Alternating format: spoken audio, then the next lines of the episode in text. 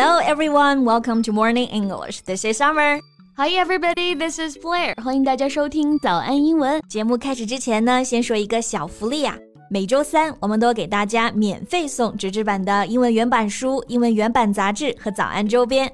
大家微信搜索“早安英文”，私信回复“抽奖”两个字，就可以参加我们的抽奖福利啦。嗯，这些奖品都是我们的老师为大家精心挑选的，是非常适合学习英语的材料，而且你花钱也很难买到。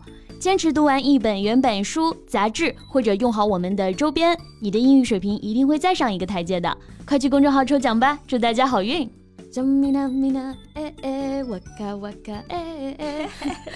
Wow, somebody's in a good mood today. 这是有什么开心事儿吗？啊，倒没有啊，我就是今天吃饭的时候一直听到这首歌，太洗脑了。嗯，毕竟是号称最经典的世界杯主题曲嘛。嗯，还是 Shakira 郎姐唱的啊，满满的拉丁风情，就让人忍不住想 hum along。yeah, and she was actually one of my favorite singers when I was in middle school. 哎，我以前也很喜欢听郎姐的歌啊，嗯，像《疯狂动物城》Zootopia 里面的主题曲嘛，Try Everything，yeah，还是我一段时间的单曲循环。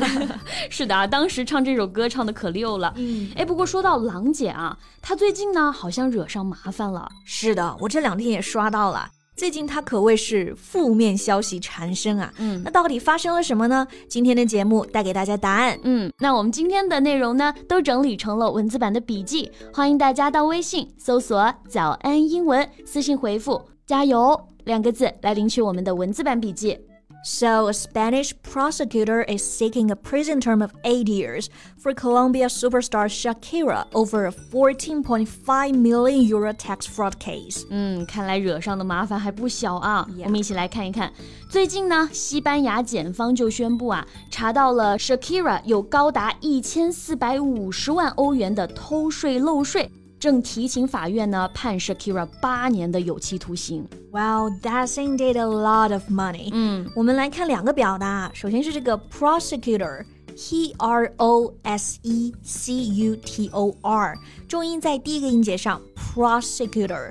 然后根据这个构词法，大家也不难看出来，后面后缀嘛，o r 就指的是人，所以这个 prosecutor 就表示公诉人、检察官。对，那逃税漏税这个表达之前也讲过比较多次了啊，我们再来复习一下，tax fraud，tax 表示税，fraud，f r a u d 表示骗局、诈骗。那在税收方面进行隐瞒、欺骗，就可以用 tax fraud。Yeah。除了用这个 tax fraud，还有一个很常见的表达 tax evasion。Right, evasion, E V A S I O N. So it's the act of avoiding somebody or of avoiding something that you are supposed to do，表示躲避或者逃避，连在一起，tax evasion 就表示逃税了。是的。 肯定很多人认为啊，欠了这么多钱，你交钱就好了嘛。嗯。But Shakira rejected a settlement offer from the prosecutor's office to close the case。对，狼姐拒绝了检方的 settlement offer。Settlement。A settlement is an agreement to end a disagreement or dispute without going to a court of law. For example, by offering somebody money. 对，这个就表示和解或者是协议。就是西班牙那边的检方意思就是你把钱交齐了，我们就不起诉你了。对，而郎姐选择的是正面硬刚啊，拒绝认罪协议，不肯缴钱和解，所以呢就只能对簿公堂了。对，不过我们刚刚说郎姐是哥伦比亚人，对吧？Colombia superstar，她上西班牙交什么税呢？哎，一切还得从西班牙的税法说起啊。西班牙法律规定啊，如果有人每年在西班牙的居住时间呢超过半年，也就是一百八十三天，将被自动视为西班牙的纳税居民，需要按照规定向西班牙政府去纳税。So she is accused of failing to pay taxes between 2012 and 2014, a period in which Shakira says she did not live in Spain. 啊，所以难怪啊，网友都说这是西班牙的常规操作了，嗯、就用这种方式来搞创收啊。没错，所以呢，二零一二年到二零一四年间，郎姐每年在西班牙的居住时间就很关键了啊。一旦确实有超过半年没有交税，那就是涉嫌违法了。Yeah, but a representative for Shakira said in a statement. Shakira has always cooperated and abided by the law, demonstrating impeccable conduct as an individual and a taxpayer. Yeah. 狼姐也有自己的代言人嘛，嗯、她发声了，说偷税漏税这是没有的事儿。狼姐呢一直都配合并且遵守法律。这里的遵守用到的是 abide，a b i d e，后面呢经常跟介词 by b y 啊，所以是 abide by。means to accept and act according to a law, an agreement, etc. 表示遵守、遵循一个法律或者是协议啊规定的。For example, you have to abide by the rules of the office. 你必须遵守办公室的规定。是的。那发言人还表示啊，狼姐作为一个个人 （individual） 以及纳税人 （taxpayer） 都是无可挑剔的。嗯、那这个无可挑剔呢，用到了单词 impeccable，right？impeccable，right？impeccable. I M P E C C A B L E, meaning without mistakes or faults，表示呢无可挑剔的、完美的呀。Yeah, 比如说啊，一个男士非常的绅士，非常的有礼貌，哎，你就可以说 He was charming, considerate, and impeccably mannered. Yeah.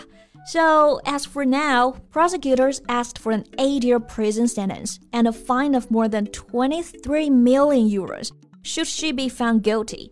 No date for a trial has been set yet. yet。是的，如果狼姐最后被判有罪的话啊，除了缴纳高昂的罚款，还要面临八年的牢狱之灾啊！嗯、目前案件是正在审理当中，trial t r i a l 表示法院的审理或者审判，结果如何呢？只能看法院怎么判了。是的。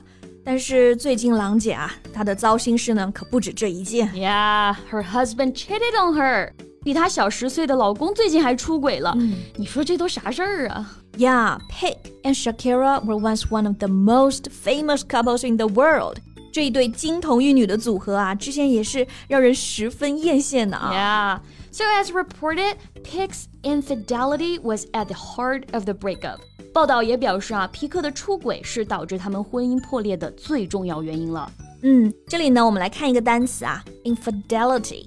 I N F I D E L I T Y 就表示出轨不忠。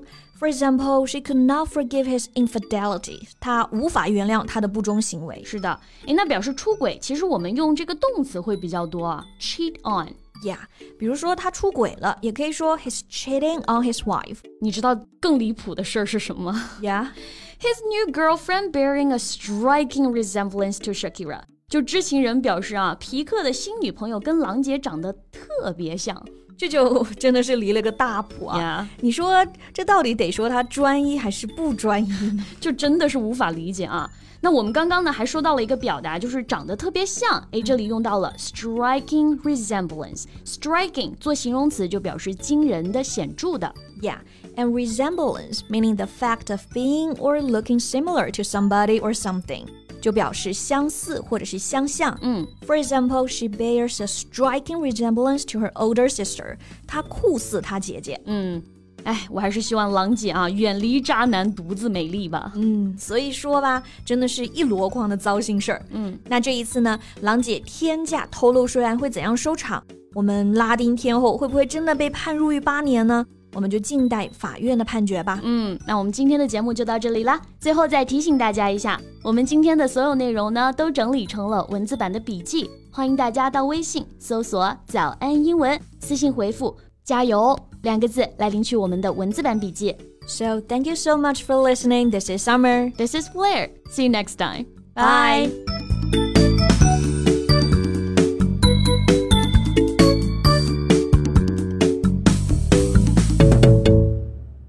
This podcast is from Morning English. 学口语就来早安英文。